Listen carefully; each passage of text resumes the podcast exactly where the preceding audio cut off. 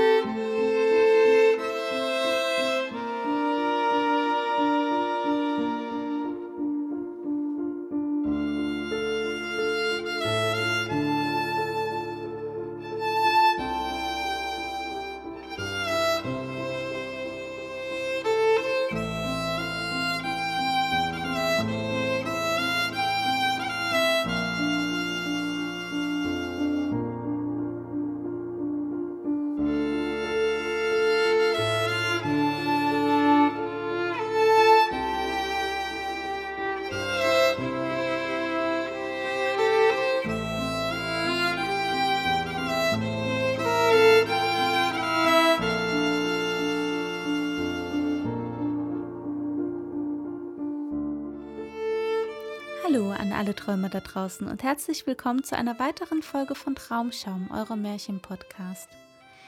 Ja, es wird weihnachtlicher, immer weihnachtlicher, es rückt immer näher. Wir haben heute den 20.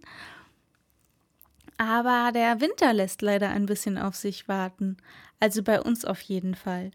Es wird zwar immer karger und düsterer draußen, aber leider kein Schnee oder mal Frost das lässt irgendwie alles so ein bisschen auf sich warten. Deswegen habe ich euch heute ein sehr schönes Märchen mitgebracht, das ihr vielleicht auch ein bisschen kennt.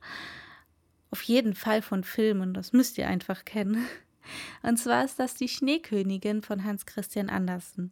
Und dieses Märchen ist unterteilt in sieben kleine Geschichten. Mm, Dennoch ist das Märchen sehr lange.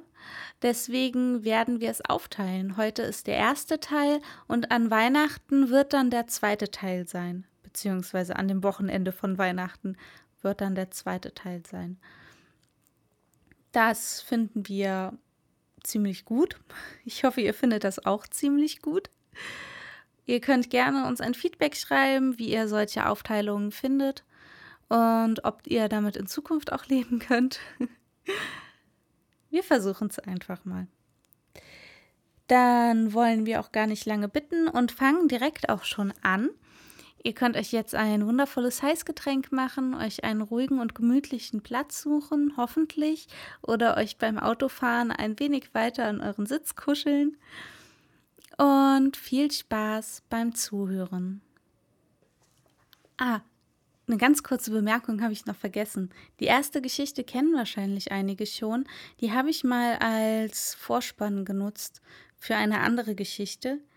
Und da war sie aber in einem anderen Format. Deswegen habe ich mich dazu entschieden, sie heute noch mal vorzulesen. Außerdem finde ich sie ziemlich cool. Ich hoffe, das stört nicht.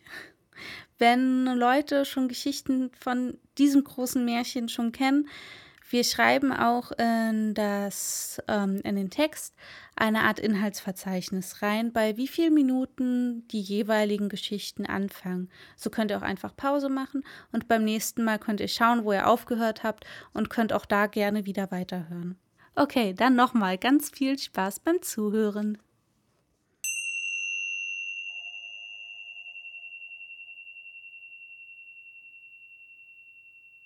Die Schneekönigin Erste Geschichte von dem Teufelsspiegel und seinen Scherben. Der schlimmste aller Kobolde, nämlich der Teufel selbst, hatte sich eines Tages einen besonders boshaften Spaß ausgedacht und konnte sich vor Freude darüber kaum halten. Er hatte nämlich einen Spiegel gemacht, der die Eigenschaft besaß, alles Gute und Schöne, Edle und Vortreffliche, das sich darin spiegelte, in nichts zusammenschrumpfen zu lassen, während das, was nichts taugte, das Schlechte, Böse und Unschöne darin, besonders hervortrat und sich noch vergrößerte. Das war aber schon eine arge Teufelei. Die herrlichsten Landschaften sahen in dem Teufelsspiegel wie gekochter Spinat aus, und die besten Menschen wurden widerlich und standen auf dem Kopf, die Gesichter verzerrt und vertreten sich so, dass sie kaum zu erkennen waren, und hatte man nur eine einzige Sommersprosse, dann nahm sie sich aus, als bedecke sie Mund, Stirn und Nase. Das sah äußerst lustig aus, sagte der Teufel. Es kam aber noch viel Ärger. Hatte ein Mensch einen hochherzigen, guten Gedanken, dann zeigte sich im Spiegel ein Grinsen, dass der Teufel über seine Erfindung lachen musste.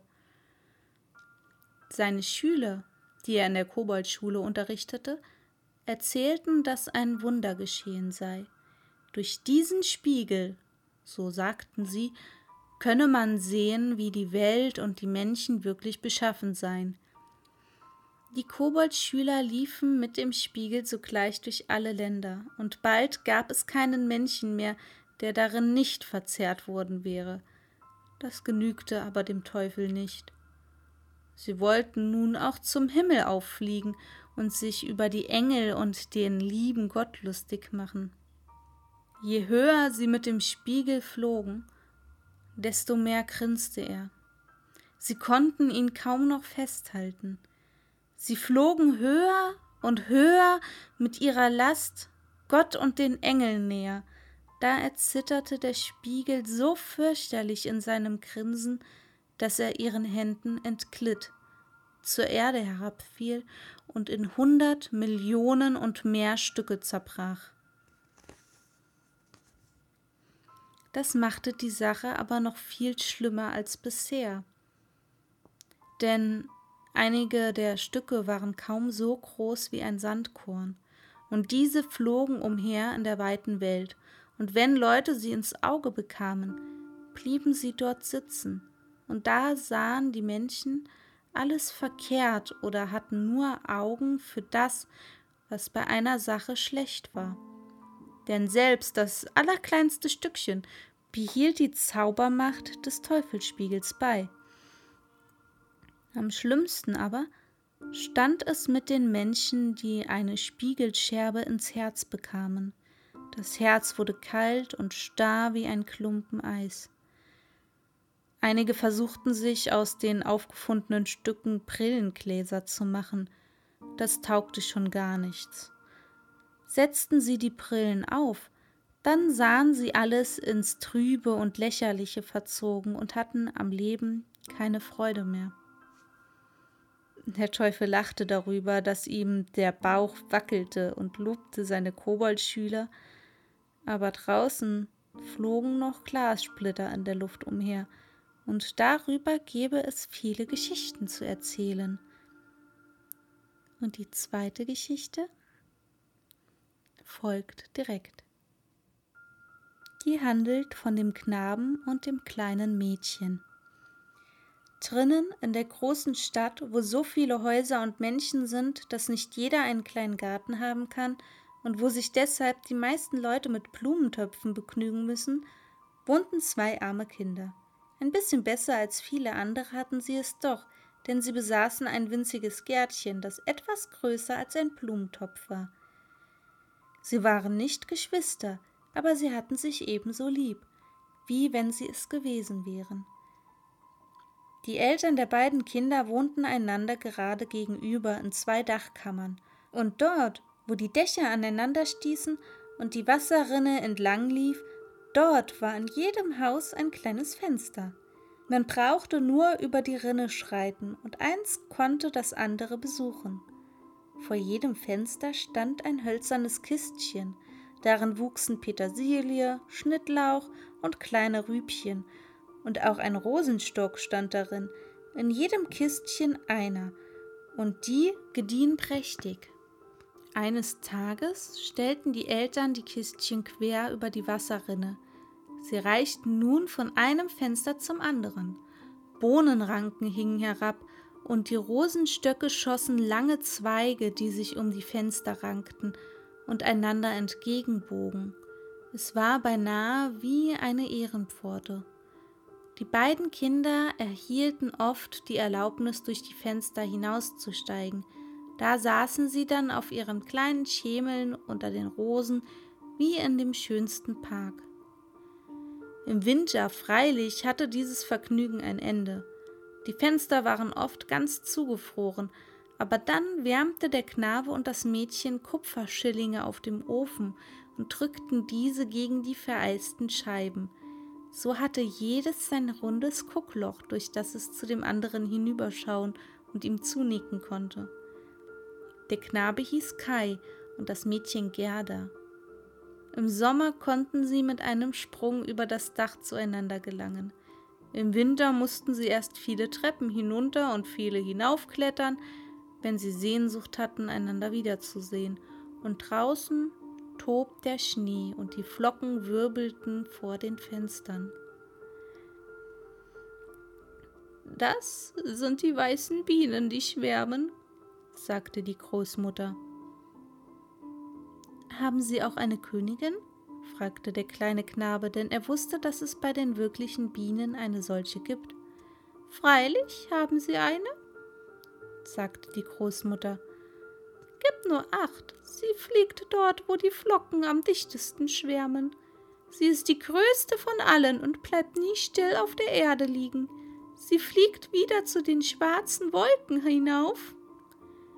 Manche Nacht fliegt sie durch die Straßen der Stadt und blickt zu den Fenstern hinein. Diese frieren so sonderbar zu, dass es wie Blumen aussieht. Ja, das habe ich gesehen, sagten beide Kinder, und nun wussten sie, dass es wahr sei. Kann die Schneekönigin auch hier hereinkommen? fragte das Mädchen. Ach, lass sie nur kommen, sagte der Knabe. Dann setze ich sie auf den warmen Ofen und dann schmilzt sie.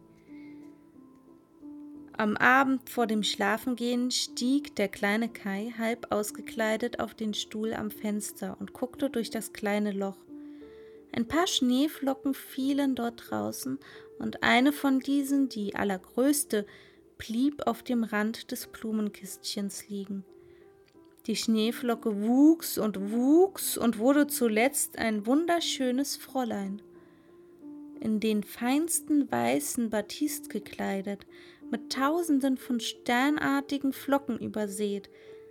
Das war die Schneekönigin.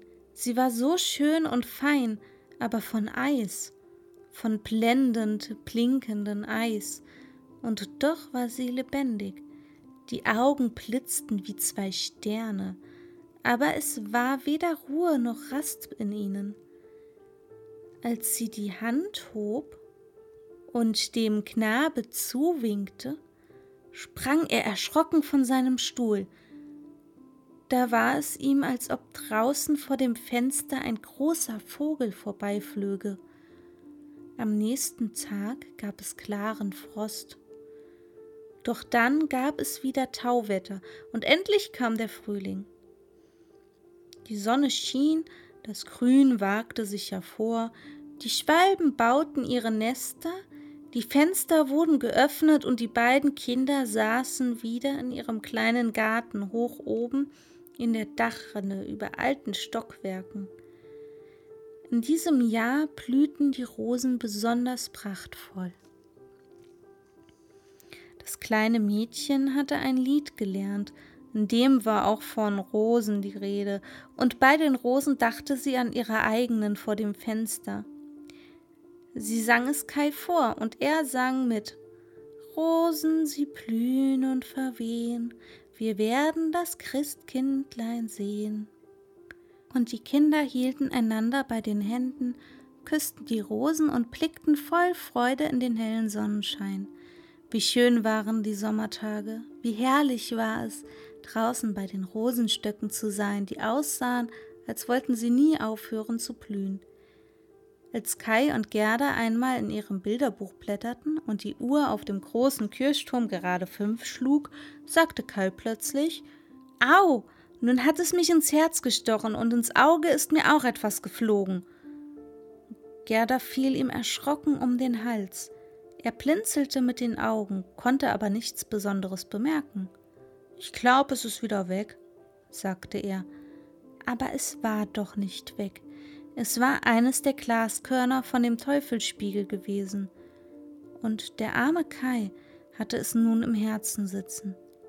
Es tat wohl nicht mehr weh, aber es war einmal da, und sein Herz würde bald hart und ungerührt wie ein Eisklumpen werden. Auch dieses winzige Glaskörnchen hatte noch die Eigenschaft des bösen Spiegels mitbekommen, alles Große und Gute klein und hässlich zu machen – und es begann auch gleich zu wirken. Warum weinst du denn? fragte Kai seine kleine Freundin. Äh, wie hässlich du jetzt bist, wenn du weinst. Und die Rose dort, sicher nagt gerade ein Wurm an ihr. Und die andere daneben steht ganz schief. Sie sind genauso hässlich wie das Kistchen, in dem sie stehen und er stieß mit dem Fuß an das Kistchen und riss die beiden Rosen ab. Kai, was machst du da? fragte das kleine Mädchen erschrocken. Da freute es ihn aber noch mehr, sie zu erschrecken. Er riss noch eine Rose ab und sprang in sein Fenster hinein. So sehr hatte ihn das Teufelsplitterchen verändert. Als Gerda mit dem Bilderbuch kam, sagte er, das sei für Wickelkinder. Wenn die Großmutter Geschichten erzählte, hatte er immer etwas daran auszusetzen. Ja, er ging auch hinter ihr her, setzte sich eine Brille auf und ahmte sie so treffend nach, dass alle Leute lachten. Bald konnte er den Gang und die Sprache der Menschen in der ganzen Straße nachmachen.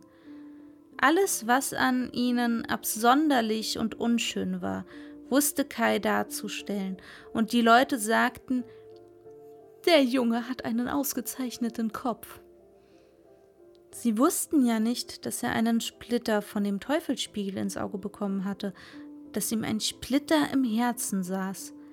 Auch die kleine Gerda wusste es nicht, und doch blieb sie ihm gut, so sehr er sie auch neckte. An einem Wintertag, als es wieder schneite, kam Kai mit einer Lupe und betrachtete die Schneeflocken, die auf seinem Mantel saßen. Sieh durch das Glas, sagte er zu Gerda, und jede Schneeflocke wurde viel größer und sah aus wie eine prächtige Blume oder ein zehneckiger Stern. Es war schön anzusehen. Wie kunstvoll sie sind, ganz regelmäßig.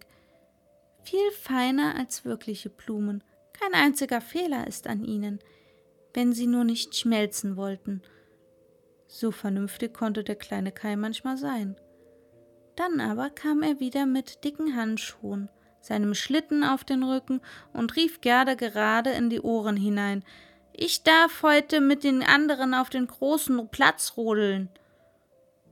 Und weg war er.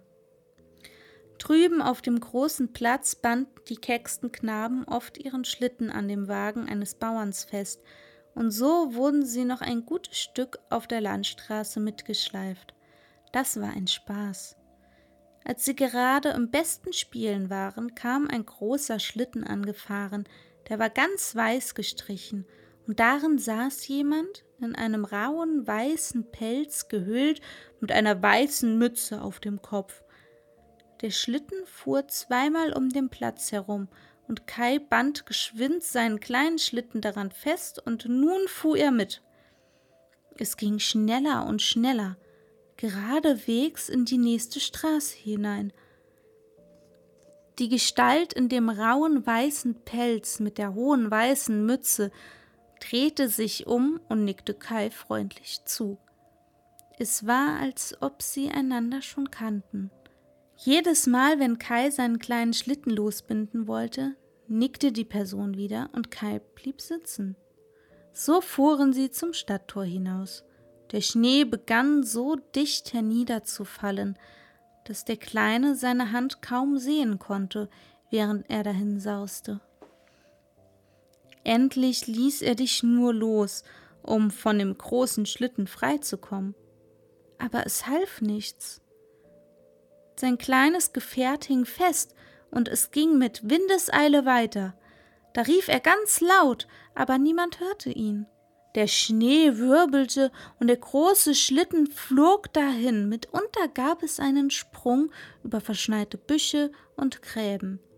Kai war sehr erschrocken und wollte seinen Vater unser beten, aber er konnte sich nicht mehr darauf besinnen. Und nur das große Einmaleins fiel ihm ein. Die Schneeflocken wurden größer und größer. Zuletzt sahen sie aus wie große weiße Hühner. Auf einmal sprangen die Flocken zur Seite und der große Schlitten hielt.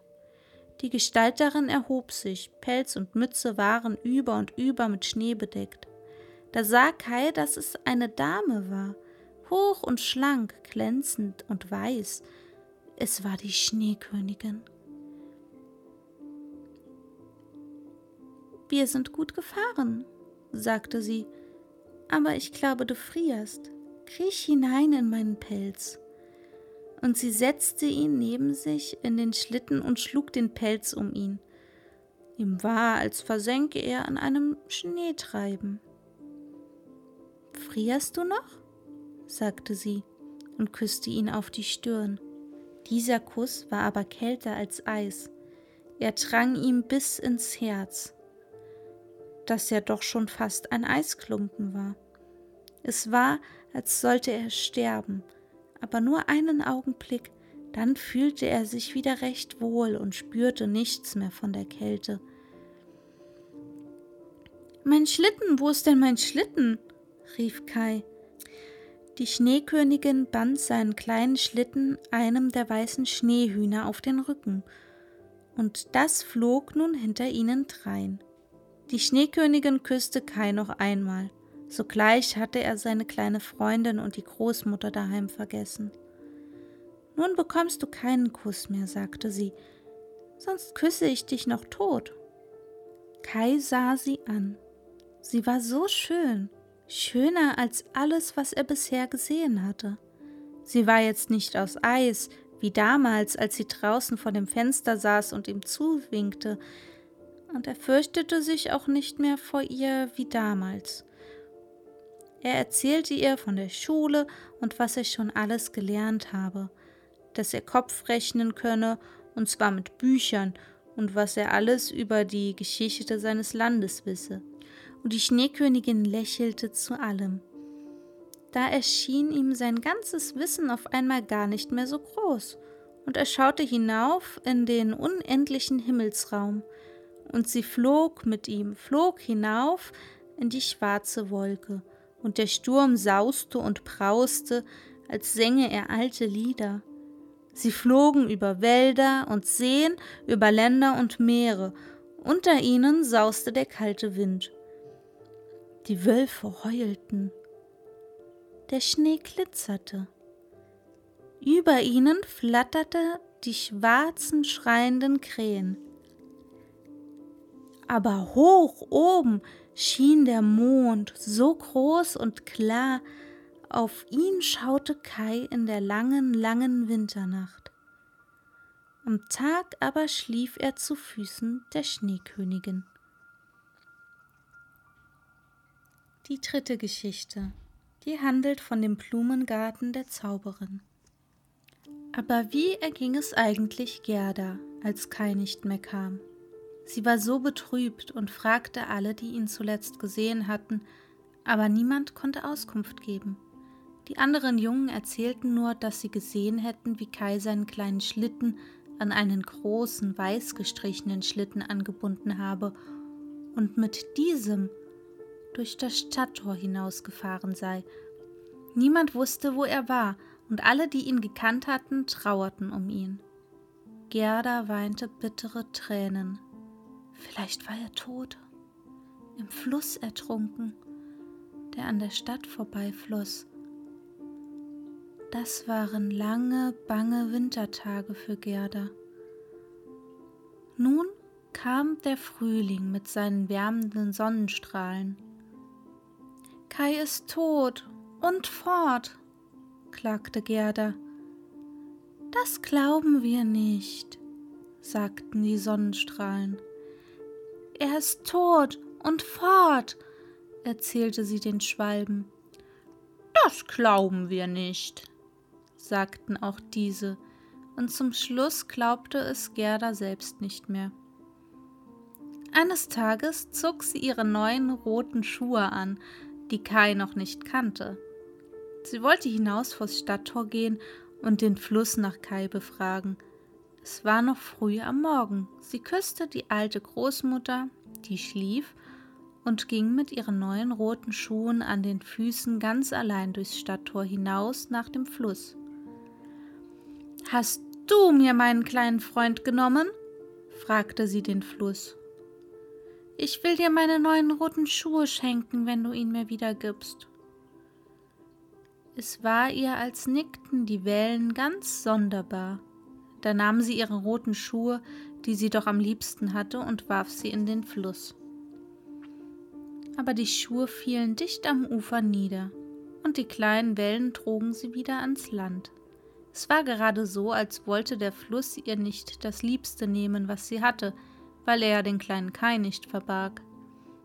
Aber Gerda glaubte, sie hätte die Schuhe zu wenig weit hinausgeworfen, und so kletterte sie in ein Boot, das im Schilf lag, und schleuderte die Schuhe noch einmal ins Wasser, aber das Boot war nicht festgebunden, und so glitt es bei der Bewegung vom Land ab. Gerda konnte nicht mehr zurück. Sie trieb mit dem Boot ein ganzes Stück vom Land entfernt, immer schneller dahin. Da fühlte sich das kleine Mädchen sehr verlassen und begann zu weinen. Aber niemand hörte sie, außer den Spatzen, und die konnten sie nicht ans Ufer tragen. So flogen sie neben dem Boot her und sangen, als wollten sie sie trösten. Hier sind wir, hier sind wir. Das Boot trieb mit dem Strom, die kleine Gerda saß ganz still, nur mit Strümpfen an den Füßen. Die neuen roten Schuhe schwammen hinterher. Sie konnte das Boot nicht mehr erreichen, weil es schnelle Fahrt hatte. Die beiden Ufer lagen in alle Lieblichkeit da. Blumen blühten an den Abhängen, alte Bäume breiteten ihren Schatten aus, und Kühe und Schafe weideten auf der fetten Wiese. Nirgends aber war ein Mensch zu erblicken. Vielleicht trägt mich der Fluss ja zu Kai, dachte Gerda und hörte zu weinen auf, und viele Stunden lang sah sie die vorbeiziehenden schönen grünen Ufer an. Endlich kam sie zu einem großen Kirchgarten, in dem ein kleines Haus mit sonderbaren roten und blauen Fenstern stand. Es war mit Stroh gedeckt und draußen standen zwei hölzerne Soldaten, die vor der Vorbeisegelnden das Gewehr präsentierten. Gerda rief sie an, aber sie antworteten natürlich nicht. Sie kamen ihnen ganz nahe, denn das Boot trieb gerade auf das Ufer zu. Da rief Gerda noch lauter, und nun kam eine uralte Frau, die sich auf einem Krückstock stützte, aus dem Haus heraus. Sie hatte einen großen Sonnenhut auf, der mit den schönsten Blumen bemalt war. Du armes Kind, sagte die alte Frau, wer hat dich auf den großen reißenden Strom gesetzt und in die Welt hinausgetrieben? Und sie ging in das seichte Wasser hinein, hackte ihren Krückstock im Boot fest, zog es an Land und hob Gerda heraus. Das kleine Mädchen war so froh, wieder auf festen Boden zu kommen, aber es fürchtete sich doch ein wenig vor der alten fremden Frau. Komm doch und erzähl mir, wer du bist und wie du hierher kommst, sagte sie, und als Gerda alles erzählt hatte, schüttelte die Alte den Kopf und sagte, hm, hm. Schließlich meinte sie, der kleine Kai wäre bis jetzt nicht vorbeigekommen, aber das könne ja jeden Tag noch sein. Gerda solle nicht betrübt sein und erst einmal von den Kirschen essen und die Blumen bewundern. Schönere Blumen gebe es nicht im teuersten Bilderbuch, und jede könnte eine Geschichte erzählen. Dann nahm sie Gerda bei der Hand. Sie gingen in das kleine Haus hinein, und die alte Frau schloss die Tür zu. Die Fenster waren ganz hoch oben, und das Tageslicht fiel durch die roten, gelben und blauen Scheiben gar sonderbar herein. Während sie aß, kämmte die Frau ihr das Haar mit einem goldenen Kamm. Da lockte sich das Haar und glänzte wunderschön gelb rings um das freundliche Gesicht, das rund war und aussah wie eine Rose. Nach einem so lieben kleinen Mädchen habe ich mich schon lange gesehnt, sagte die Alte. Du wirst sehen, wie gut wir beide miteinander auskommen. Während aber der goldene Kamm Gerda durch die Haare fuhr, vergaß das Mädchen mehr und mehr den verlorenen Spielgefährten. Die alte Frau konnte nämlich zaubern, aber sie war keine böse Zauberin. Sie zauberte nur so zu ihrem eigenen Vergnügen und lauter nette, ungefährliche Dinge. Nun wollte sie doch die kleine Gerda bei sich behalten. Und darum ging sie hinaus in den Garten und versenkte mit ihrem Zauberkrückstock alle die schönen Rosenstöcke in die schwarze Erde hinein.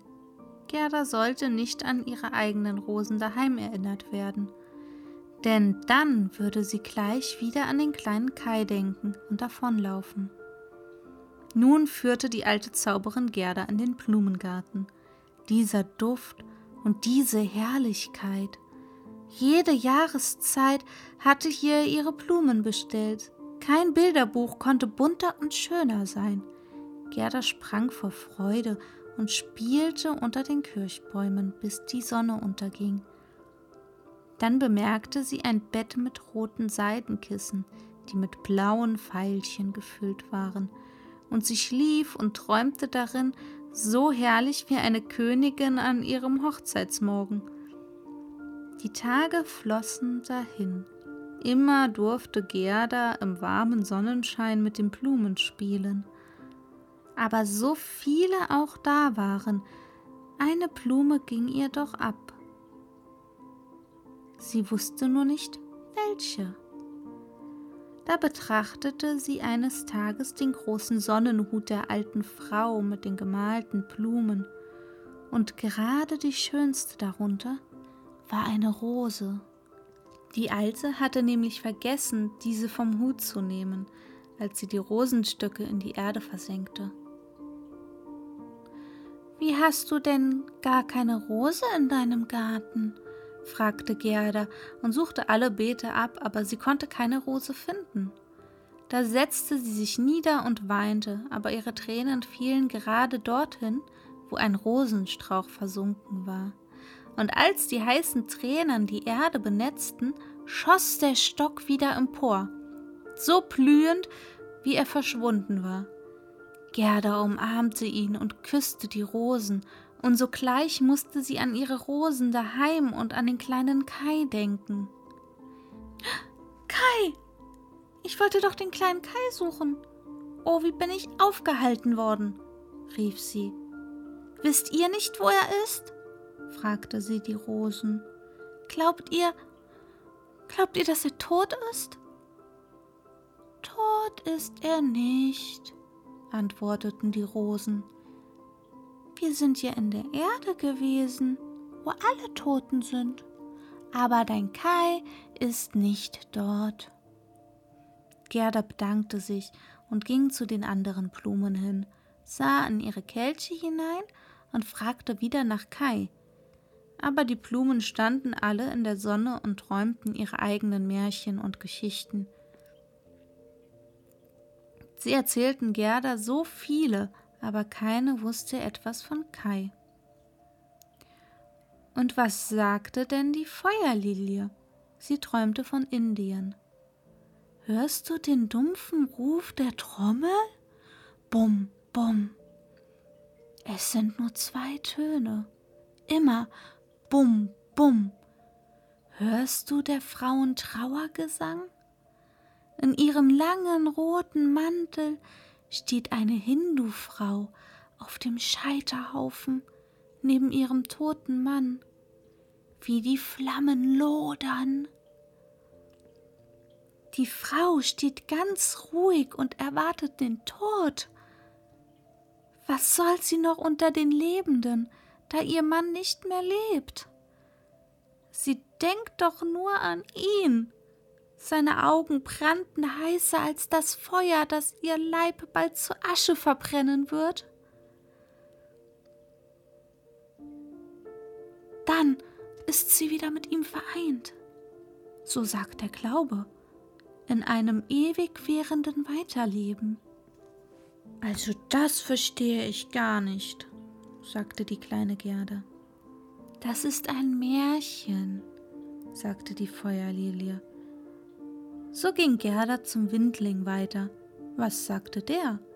Er wiegte die bläulichen Blütenköpfchen und wusste von einer alten Ritterburg zu erzählen. Dichtes Immergrün wächst dort an den alten roten Mauern empor. Im Erker steht ein schönes Mädchen. Sie beugt sich über das Geländer hinaus und blickt den Weg entlang. Keine Rose ist frischer, keine Apfelblüte lieblicher als sie, und sehnsüchtig denkt sie, kommt er noch nicht? Wartet sie vielleicht auf Kai, diese schöne Dame in der Ritterburg? fragte Gerda. Das war nur mein Traum, mein Märchen, antwortete der Windling. Was sagte das kleine Schneeglöckchen? Es hatte nie etwas von Kai gehört. Es kannte nur zwei kleine Mädchen, die im Garten zwischen den Bäumen auf ihrer Schaukel saßen Hoch und nieder ging es, ihre Kleidchen waren weiß wie Schnee, und an den Hüten flatterten die grünen Bänder. Der Bruder steht hinter ihnen in der Schaukel. Der hat den Arm um das Seil geschlungen, um sich festzuhalten. In der einen Hand hält er eine kleine Schale, in der anderen eine Tonpfeife. Er bläst schillernde Seifenblasen. Die Schaukel fliegt und die Blasen steigen in wechselnden Farben und wiegen sich im Wind. Ein schaukelndes Brett, ein zerspringendes Schaumbild ist der Traum des kleinen Schneeglöckchens. Wieder war nichts von Kai zu erfahren. Gerda ging traurig weiter. Wussten die Hyazinthen etwa was von ihm? Die Hyazinthen dachten eine Weile nach und dann begannen auch sie zu erzählen, wieder eine ganz andere Geschichte. Es waren drei schöne Schwestern, so fein und zart von Gestalt, dass sie fast durchsichtig erschienen. Das Kleid der einen war rot, das zweite war blau, das dritte war weiß. Hand in Hand tanzten sie an dem stillen See im Mondschein. Waren es Elfen oder Menschenkinder? Es duftete so süß. Sie tanzten in den Wald hinein, und nun lag der See wieder allein. Drei Särge glitten da aus des Waldes Dickicht über den See dahin. Die Glühwürmchen flogen leuchtend ringsherum wie kleine schwebende Lichter. Schlafen die tanzenden Mädchen oder sind sie tot? Es duftet zu süß, und die Abendglocken läuten aus weiter Ferne. Du machst mich ganz traurig, sagte die kleine Gerda. Du duftest zu stark. Ach, ist denn wirklich der kleine Kai tot? Die Rosen sind unten in der Erde gewesen, und Sie sagen nein. Kling, klang, läuteten die Hyazintenglocken. Das wissen wir nicht. Wir singen nur unser Lied, das einzige, das wir kennen und Gerda ging hin zur gelb glänzenden Butterblume, die mit ihren grünen Schürzchen dastand und leuchtete wie eine kleine Sonne. Sie nickte und erzählte ihre Geschichtchen.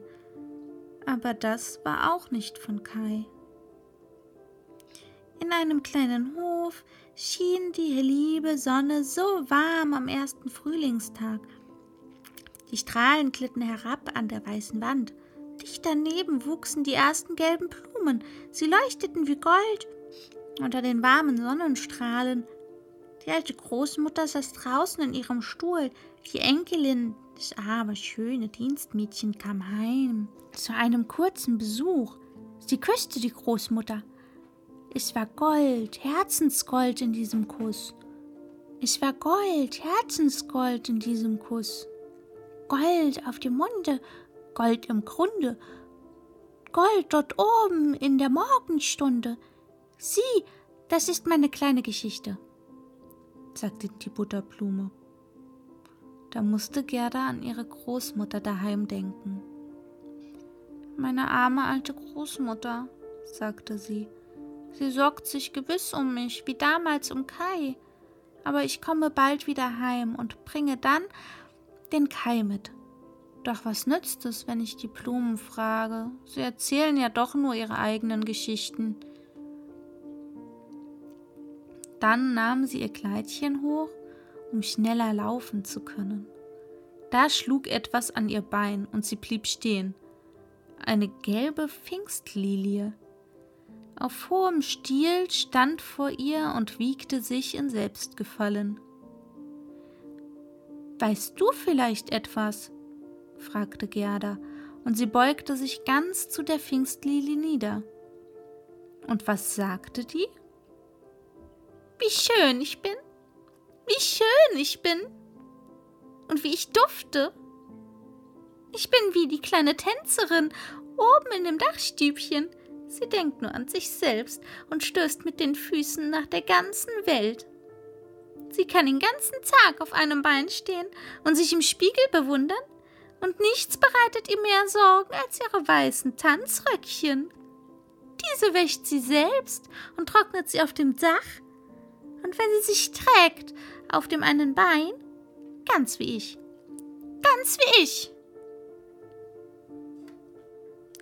Die gelbe Lilie schwankte auf ihrem Stängel auf und ab und dachte, sie wäre auch eine Tänzerin. Eine Tänzerin unter den Blumen. Das gefällt mir gar nicht, sagte Gerda und dann lief sie an das äußerste Ende des Gartens, ohne sich noch einmal umzudrehen. Die Tür war verschlossen. Aber Gerda rüttelte an dem verrosteten Riegel, dass es losbrach. Die Tür sprang nun auf, und Gerda lief mit nackten Füßen in die weite Welt hinaus. Sie sah dreimal zurück, aber da war niemand, der ihr nacheilte. Wie anders aber sah es hier draußen aus. Mit dem Garten der alten freundlichen Zauberin hatte Gerda auch den Sommer verlassen, denn hier war es schon Spätherbst. Wie lange war sie fort gewesen? Ach, wie habe ich mich verspätet, dachte die kleine Gerda. Es ist ja Herbst geworden, nun darf ich nicht ruhen. So lief sie, bis die kleinen Füße wund und müde waren, Sie musste sich auf einen großen Stein setzen und rasten. Wie rau und kahl sah es ringsrum aus. Die langen Weidenblätter waren gelb geworden. Ein Blatt nach dem anderen fiel ab. Nur der Schlehdorn trug noch Früchte, und die schmeckten aber herb, so herb wie der Herbst. Grau und schwer war es in der Welt geworden, und Gerda fand sich auf ihrem Weg immer mühsamer zurecht.